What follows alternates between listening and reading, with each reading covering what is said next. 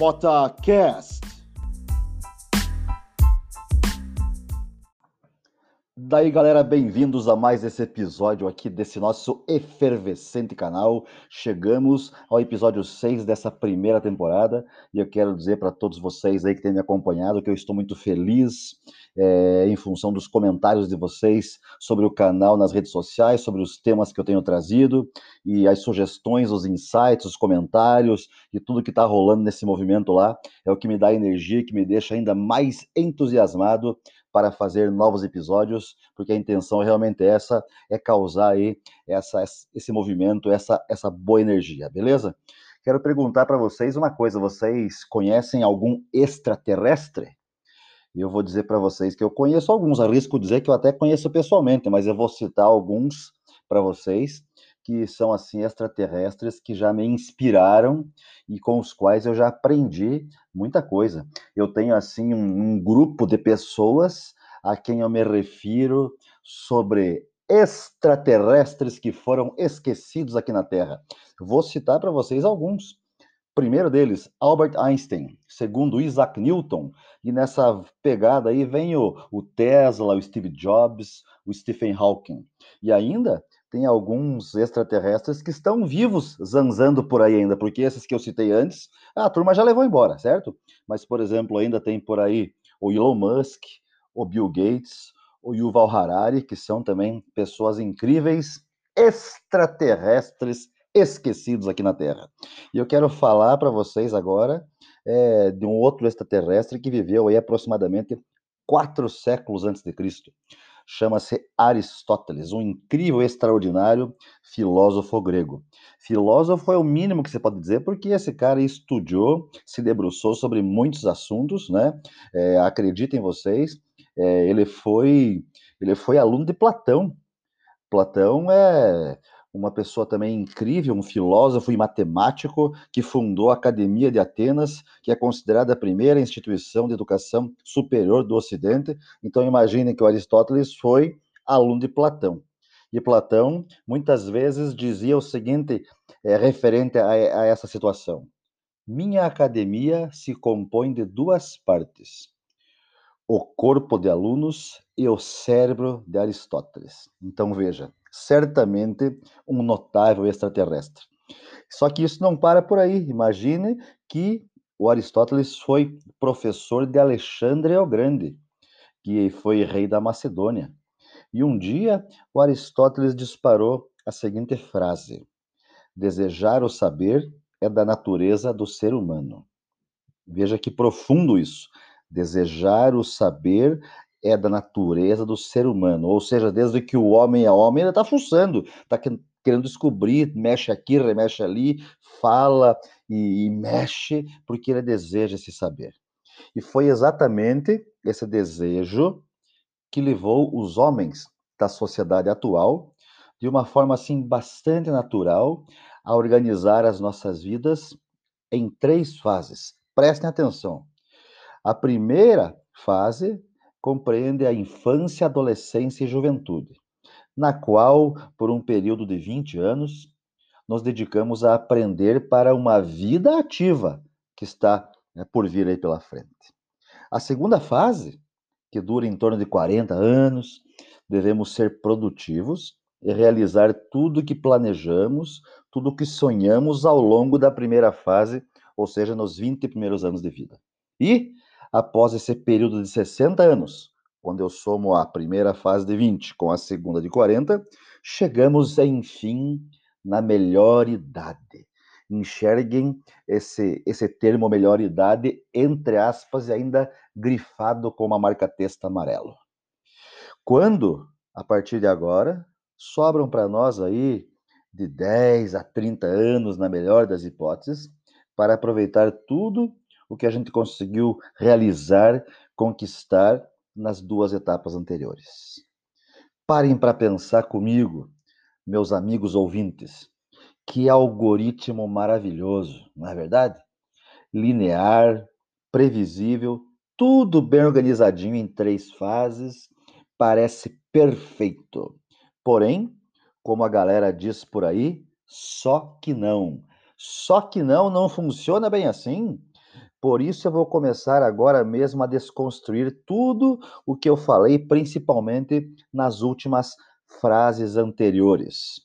E eu ainda quero ser bem específico nas reflexões é, que eu farei a seguir, principalmente na primeira fase da, das nossas vidas, ou seja, nos 20 anos iniciais. Eu falo para vocês que eu não consigo reconhecer em nosso modelo educacional vigente e diariamente executado na maior parte das escolas do nosso país, onde eu conheço. Quando eu digo escolas, é escola, universidade, faculdade, porque eu tenho caminhado muito por esse Brasil aí, e eu, eu vejo é, uma configuração com estratégias, elementos, estruturas que, que permitam um mais do mesmo. Eu não vejo algo que, que efetivamente traga à tona uma aprendizagem ativa, em concordância com aprender para uma vida que precisa ser ativa na segunda fase da vida. De acordo com o meu amigo, que eu tenho ah, muito carinho, muita estima, o professor José Moran, da USP, em uma das suas publicações, ele traz, assim, de forma muito, muito lúcida, uma, um pensamento que nos diz que a vida é um processo de aprendizagem ativa, de enfrentamento de desafios cada vez mais complexos. E ainda faço um asterisco aí. Enfrentar desafios complexos é o que estamos vivendo, por exemplo, exatamente agora na história da humanidade. Ele ainda nos diz que aprendemos desde que nascemos, a partir de situações concretas. Isso pode ser o processo indutivo, Desde que você nasce, você fuça e, e abre, fecha, monta, desmonta, descobre, descobre e à medida que, que esses, que esses é, experimentos, esse testar, errar e fazer funcionar de novo vai, vai se repetindo, você vai, você vai aprendendo, é, mexendo, fazendo. Learn by doing. E ele também diz que nós aprendemos a partir de teorias e ideias para testá-las no concreto, o chamado processo dedutivo. Maravilha. Porém, eu vejo claramente que as metodologias que predominam no ensino atual, elas são essencialmente dedutivas. O professor apresenta a teoria, fornece exemplos, e em seguida os alunos devem aplicar tais conhecimentos em situações bastante específicas. Que situações são essas? Por exemplo, o professor acabou de explicar é, a teoria sobre um determinado assunto. Ele costuma resolver alguns exercícios para que a sala tenha como modelo, e em seguida ele deixa exercícios para serem feitos em sala ou em casa. Tarefa de sala e tarefa de casa. E principalmente olhando para as tarefas de casa, nós professores percebemos que elas não são realizadas como nós gostaríamos que fossem feitas. Tem professores também que, que entregam para os alunos listas de exercícios. Eu fiz muito isso como professor de física e matemática, quanta lista de exercício distribuir para os meus alunos em sala de aula. E querem saber o que, que eu percebia é, verdadeiramente? Que só aqueles alunos mais dedicados, os chamados CDF, aqueles que eram mais estudiosos, considerem aí no máximo 10% da turma, eu só via esse pessoal se dedicando na lista, é, fazendo a, é, a, resolução dos exercícios com capricho. E os demais? Os demais pediam emprestado para tirar xerox, para fazer o copiar-colar, para de repente fazer de qualquer jeito, só para dizer que fez o exercício, para quando eu circulasse nas carteiras eu visse que ele rabiscou alguma coisa, mas ele não estava entendendo nada daquilo. E nisso tudo, ainda tem mais alguma coisinha aí. Tem os trabalhos. Você pede para grupo de alunos fazer trabalhos, por exemplo, se você montar equipes de cinco alunos para realizar um trabalho, o que, que acontece? Dois fazem. Dois vão lá, se dedicam, pesquisam, é, fuçam, montam aquilo que você pediu, e os outros três, ao final, chegam e dizem: Ah, põe meu nome aí, põe meu nome aí, o que, que eu posso fazer para ajudar? Ou seja, lamento, lamento. E seminários? Ah, seminários é um caos, uma catástrofe.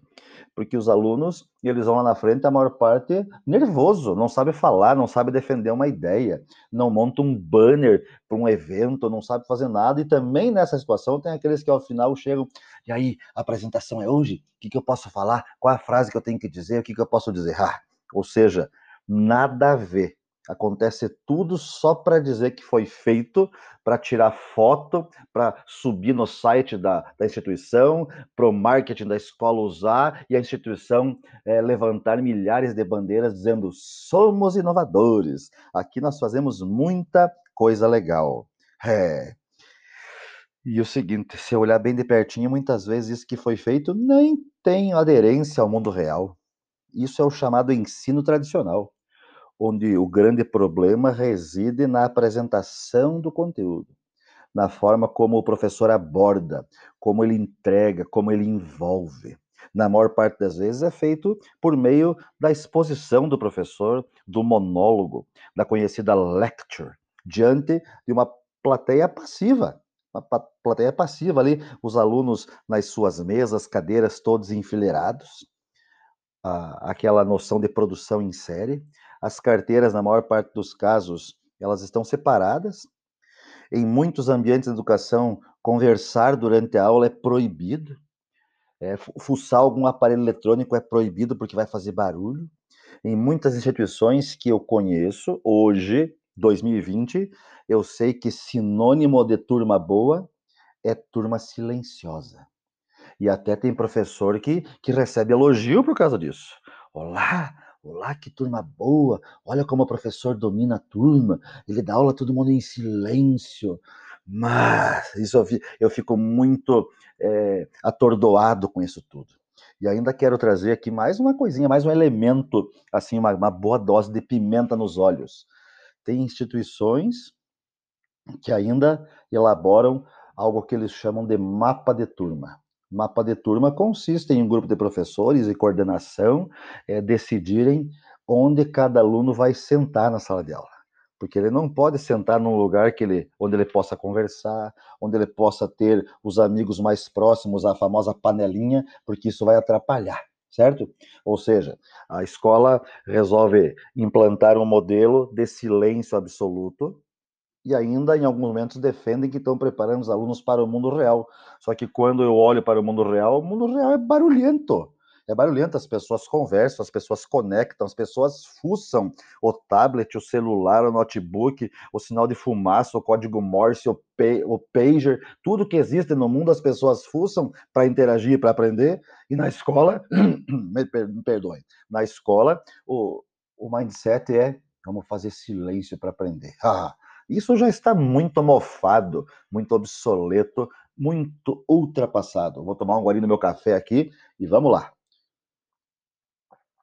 Portanto, meus amigos, após o golinho desse meu café maravilhoso que está aqui, eu pergunto a vocês em que aspectos esse modelo tem efetivamente preparado as pessoas para a segunda fase da vida, que vai dos nossos 20 até os 60 anos essa fase que precisa ser produtiva, repleta de realizações e conquistas. Recentemente, é, em um dos meus workshops com professores, e inspirado no extraordinário professor Eric Mazur, da Universidade de Harvard, ele é um pós-doutor em física, autor de uma metodologia ativa de ensino que eu gosto muito, que chama-se Peer Instruction. Então, ali antes de, no, no workshop, antes de ir diretamente ao ponto com os professores, eu pedi para que eles pegassem um pedacinho de papel e respondessem apenas duas perguntas para mim. A primeira pergunta é a seguinte: Que competência você melhorou nos últimos 10 anos? Perguntei apenas isso. Anote aí, de forma sucinta, resumida, que competência você melhorou nos últimos 10 anos e que era algo que você não possuía antes disso. Beleza. Depois que eu percebi que eles responderam essa primeira pergunta, eu pedi para que eles respondessem a segunda. Eu pedi o seguinte: a pergunta é: o que ou quem os fez melhorar nisso que vocês responderam na primeira questão? E logo depois que eles tinham as duas perguntas respondidas, eu pedi que levantasse a mão apenas aqueles que escreveram como resposta da segunda pergunta os, os seguintes itens: professor, escola, faculdade, universidade, como principal é, agente para que a melhora ocorresse. Pergunto a vocês, meus amigos: sabem quantos professores de um grupo de 60 levantaram a mão? Digo para vocês na boa, apenas seis. 10% dos professores levantaram a mão dizendo que nos últimos 10 anos, um professor, a escola, a faculdade, a universidade, os fez melhorar numa, numa nova competência.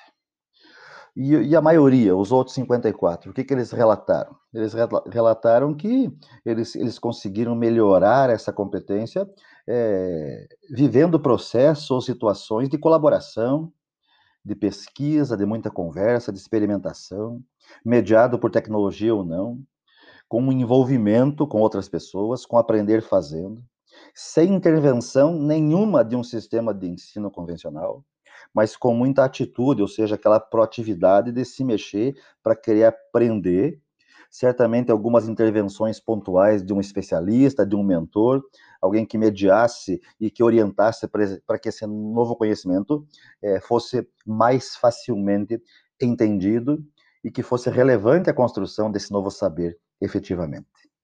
Ou seja, eles não dependeram essencialmente da escola para aprender algo novo.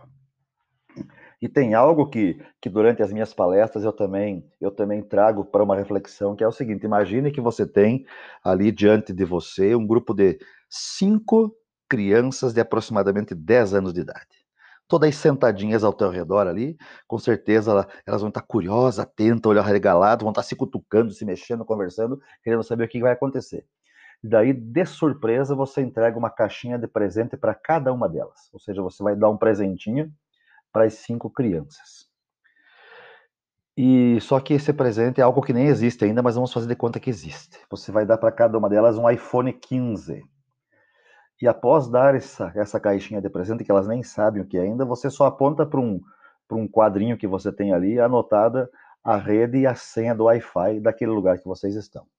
Daí você diz assim: beleza, galera, o presente é de vocês, vocês têm 15 minutos aí para aprender é, usar isso que eu estou dando para vocês. Elas vão abrir a caixa do iPhone, vão pegar aquele aparelho, vão ligar, já vão conectar no Wi-Fi, já vão começar a fuçar.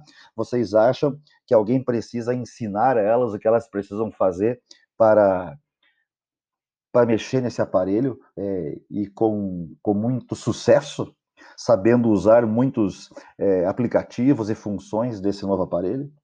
É, elas tiveram que ler o manual? Claro que não não, não, não precisaram ler o manual.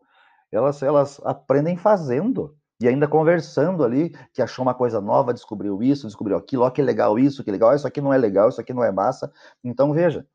E daí, se, se esse povo, eles conseguem aprender muita coisa sozinhos e colaborando e fazendo, por que é que diariamente professores insistem em levar o seu manual de instrução para explicar para todos como que funciona o mundo?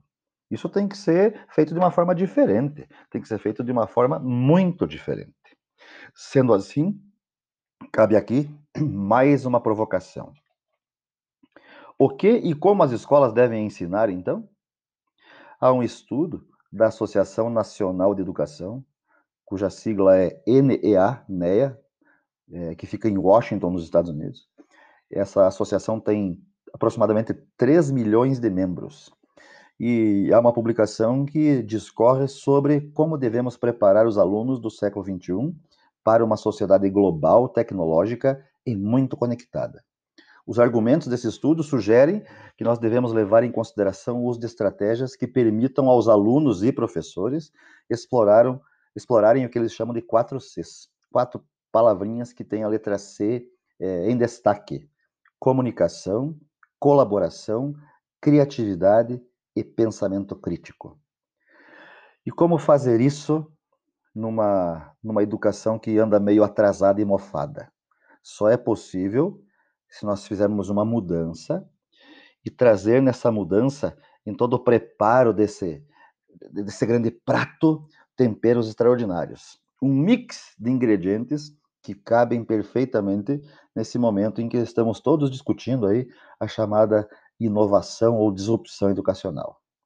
Vamos colocar aí é, para, para esse grande novo momento, para que possamos dar esse, esse passo além, para que também sejamos extraterrestres perdidos aqui na Terra, nos colocar metodologias ativas de aprendizagem somadas à tecnologia como ferramenta e não como, como fim, mas sim como meio desse, desse processo de ensino-aprendizagem. Vamos colocar também um professor mediador, que deixa de estar entre o quadro negro e os alunos para estar entre os alunos, com eles, solidário, mediando ali, é, fazendo fervo junto deles. Vamos pôr também uma gestão e uma infraestrutura de todo esse ecossistema alinhado aos objetivos de entrega dos seus serviços educacionais. E também temos que pôr aí os propósitos como pano de fundo, os propósitos da própria organização é, em, todo, em toda essa esfera da educação. Com isso, eu posso resumir que são essenciais quatro itens de forma bem explícita: metodologia, ferramenta, pessoas e uma gestão com propósito. Esse, esse é o segredo, é a cereja do bolo. Esses quatro itens são infalíveis. Muitos educadores, pensadores e entusiastas, assim como eu, a gente acredita que, que chegamos ao momento em que as instituições de ensino, principalmente as da educação básica, devem transformar os objetivos das aulas, que geralmente visam habilidades assim mais técnicas, com muitas doses de hard skills, para aos pouquinhos incorporarmos nas diversas trilhas de aprendizagem, educação básica e é, ensino fundamental 1 e 2, ou nos itinerários formativos do ensino médio, as habilidades da vida em geral, ou seja, as, as soft skills. Inclusive, a BNCC, que significa Base Nacional Comum Curricular, nos apresenta como um dos seus, dos seus pilares ou competências a serem contempladas no planejamento e execução das aulas, o projeto de vida. Veja que incrível isso, um professor é, conseguir colocar no seu plano de aula, na sua aula, no seu projeto, algo que contemple projeto de vida, para que ele possa realmente orientar esse aluno para as próximas fases da vida. Isso incrível, isso extraordinário. Só que diante disso, nós temos um mundo de incertezas adiante. Aquilo que a galera chama de, de mundo VUCA, ou até de muvuca.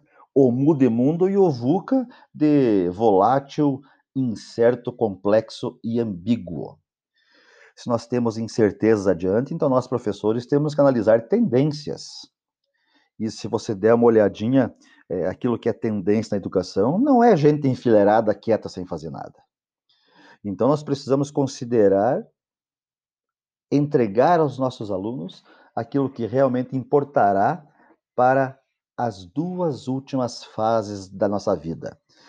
A fase de, de muita produção e a fase depois de você aproveitar tudo que você construiu e produziu.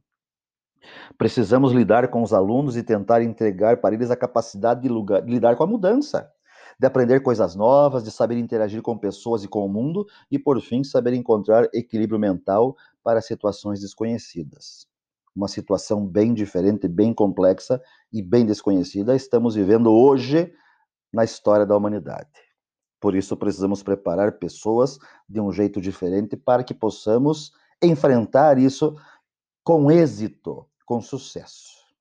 Estou certo de que para acompanhar o mundo daqui 10 anos, as pessoas precisarão fazer bem mais do que inventar novos produtos ou serviços. Precisarão sim se reinventar a cada passo, a cada dia, as pessoas precisam é, fazer diferente, mudar o mundo de uma forma incrível, exponencial. Precisamos começar a criar mais extraterrestres aqui na Terra, porque está faltando essa gente que brilha, essa gente com sangue nos olhos, com faca no dente, para que possa mudar o mundo com soluções extraordinárias, relevantes e que, com significado, certo? Então eu convoco a todos que estão aqui me ouvindo, professores, gestores, coordenadores e pessoal do mundo corporativo também, venham comigo e sejamos ETs, ETs aqui na própria Terra, mudando o mundo, mudando as pessoas, para que façamos desse nosso lugar um, um lugar cada vez melhor para nós e para as próximas gerações que estão vindo. Só que o seguinte, como eu digo sempre, Não demoremos muito, pois o futuro é agora. Valeu!